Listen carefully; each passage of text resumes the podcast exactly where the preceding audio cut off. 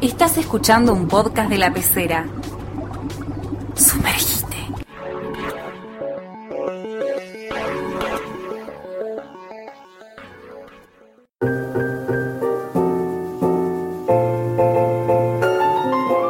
Bienvenidas, bienvenidos a Casa 8, el podcast de astrología de la pecera.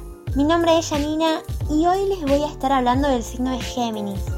Géminis, que es el primer signo de aire, el primer signo mutable, el primer signo que viene a hacer que nos movamos, que empecemos de nuevo a buscar otras alternativas. ¿Por qué? En Aries iniciamos con esa chispa, con esa energía, con esa fuerza que se necesita. En Tauro buscamos la estabilidad, la encontramos y lo que queremos es conservarla. Y Géminis nos viene a decir que las cosas pueden ser así, pero también pueden ser de otra manera. Y entonces nos invita a acercarnos al mundo desde la curiosidad, conectando con nuestra niña, con nuestro niño interno y estando receptivos y adaptándonos a los cambios que puedan llegar a surgir del exterior. Uno de los mitos que hace alusión a Géminis es el de Castor y Pollux. Castor y Pollux, que son dos hermanos, que son gemelos, que son inseparables, pero sucede que uno es mortal y el otro no. Entonces, como querían estar siempre juntos, Zeus les permite estar alternativamente un día en el Hades, el reino de los muertos, y otro día en el Olimpo. Un día en cada lugar, pero siempre juntos. Entonces acá vemos esta dualidad que existe en Géminis del lado luminoso y del lado oscuro, en donde el aprendizaje siempre es no rechazar la parte oscura, porque Géminis tiende a rechazarla eh, refugiándose siempre eh, en la intelectualidad. Entonces no, no se tiene que reprimir esa parte oscura porque también forma parte, son dos caras de la misma moneda. ¿Qué sucede? También en Géminis está esto de la astucia y de la seducción y también un poquito de la trampa, relacionándolo con el mito, por ejemplo, Castor y Pollux. En un momento le roban las novias a sus primos el día en el que se van a casar. Entonces acá vemos eh, cierta astucia, pero también cierta malicia que, que siempre está presente en el signo de Géminis. Lo cual no significa que las personas que tengan el sol en Géminis o la luna sean así, sino que Géminis es un signo que todas las personas tenemos en algún lugar de nuestra carta natal. Entonces esta energía está presente en todos y todas. Si vamos por ejemplo al regente de Géminis es Mercurio, Mercurio que es el planeta que está más cercano al Sol, más cercano a la conciencia. Mercurio que tiene que ver con eh, los procesos mentales y de comunicación, porque en Géminis también empezamos a darnos cuenta de que no estamos en soledad, de que hay otras personas y nos tenemos que relacionar y nos tenemos que comunicar. En la mitología griega, Mercurio es Hermes, que es el mensajero de los dioses, y Hermes que, si leemos bien su mitología, es brillante pero también es tramposo. Están siempre estas dos caras de la inteligencia. Y siempre este aprendizaje de, en la dualidad, aceptar ese hermano, en el caso de Castor y Pollux, ese hermano, esa parte oscura que vive en nuestro interior y que si no la aceptamos, desde lo bajo nos domina. Entonces, ¿cómo podemos aprovechar la energía de Géminis? entendiéndola e integrándola. En primer lugar, lo mejor que nos da Géminis es esto de, bueno, adaptarme a los cambios y también aprender de manera rápida, porque Géminis aprende muy rápido y así de rápido también se aburre porque necesita constantemente estar estimulado, pero tiene una velocidad para captar ideas, para captar eh, preguntas y para responder, es muy astuto en las respuestas. Obviamente también el tema de la comunicación, en Géminis tenemos que informar, tenemos que aprender y comunicar constantemente. Géminis también es una energía muy buena para establecer contactos, para establecer vínculos, para hacer puentes, ¿sí? Yo necesito alguien, algo y sé que si le pregunto a alguien de Géminis, quizás él no sabe, pero sí conoce a alguien que sí sabe. Es esta persona que eh, sabe a dónde recurrir para conseguir la información y de manera práctica. ¿Qué sería lo no tan bueno de Géminis?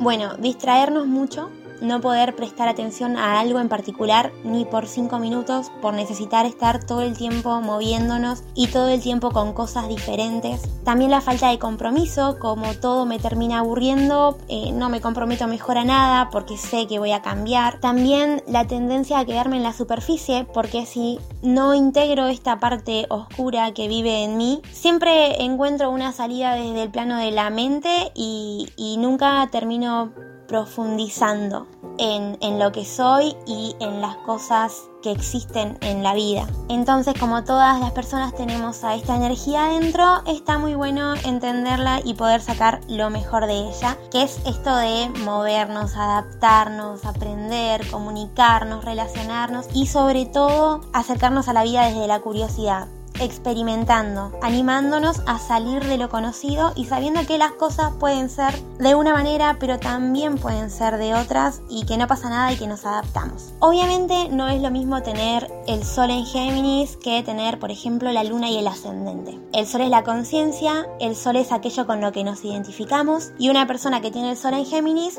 va a sentirse identificada con esta energía de la que les hablé. Una persona que tiene la luna en Géminis va a necesitar esta energía entonces acá cambia. Acá hay una necesidad reactiva de cambiar todo el tiempo, de tener constantemente estímulos, de eh, pasar todo por el filtro de la razón y por ahí no poder acceder al mundo de las emociones de manera más directa, sino que cuesta mucho más porque la luna en Géminis tiende a todo racionalizarlo. Cuando entendemos lo que es la luna, podemos sacar lo mejor de la energía de ella, que tiene que ver con, bueno, una luna en Géminis va a ser muy buena eh, aprendiendo, va a ser eh, muy buena comunicando, informando, eh, relacionándose, va a ser una luna muy amiguera, que va a necesitar estar con gente todo el tiempo, que va a necesitar relacionarse todo el tiempo, porque Géminis necesita ese vínculo en donde quizás no entran en juego tanto las emociones, pero, pero sí hay un análisis constante de ese vínculo desde el plano de la razón. Y una luna en Géminis además va a ser muy divertida, porque Géminis es un signo, eh, es el, el, eterno niño o la eterna niña, pero, pero bien, ¿no? Es como eternamente joven, es esa actitud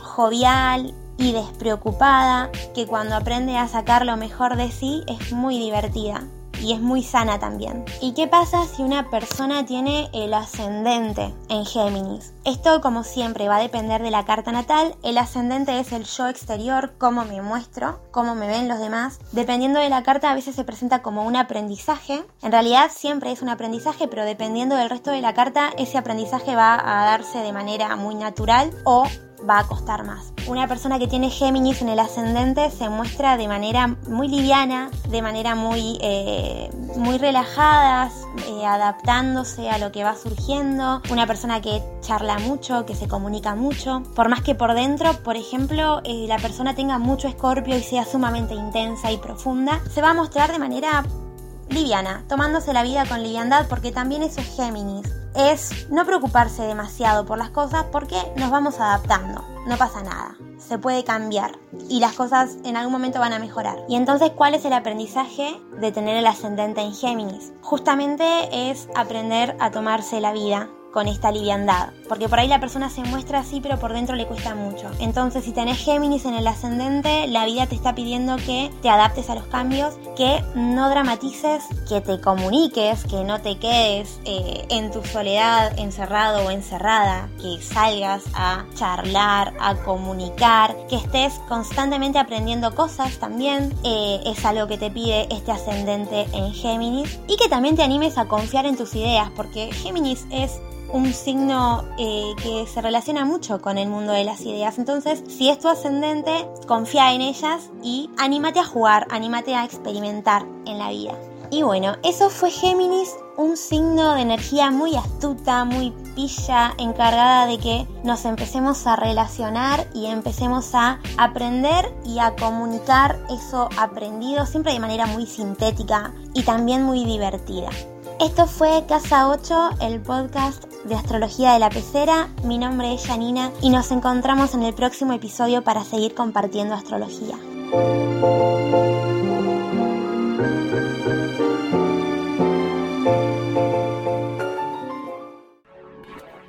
Esto fue un podcast de la Pecera. contenidos originales para escuchar.